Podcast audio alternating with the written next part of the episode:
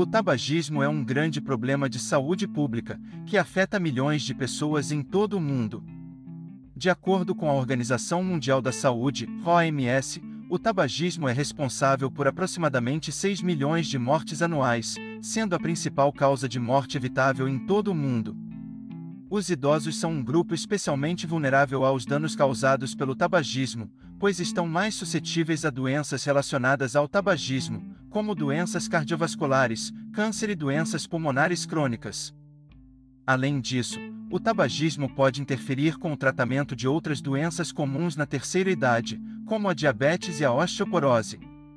Por tudo isso, é importante que os idosos sejam conscientizados sobre os riscos do tabagismo e incentivados a deixar o hábito. Além de cuidar da sua saúde, deixar de fumar pode também ajudar a economizar dinheiro, já que o tabaco é um produto caro,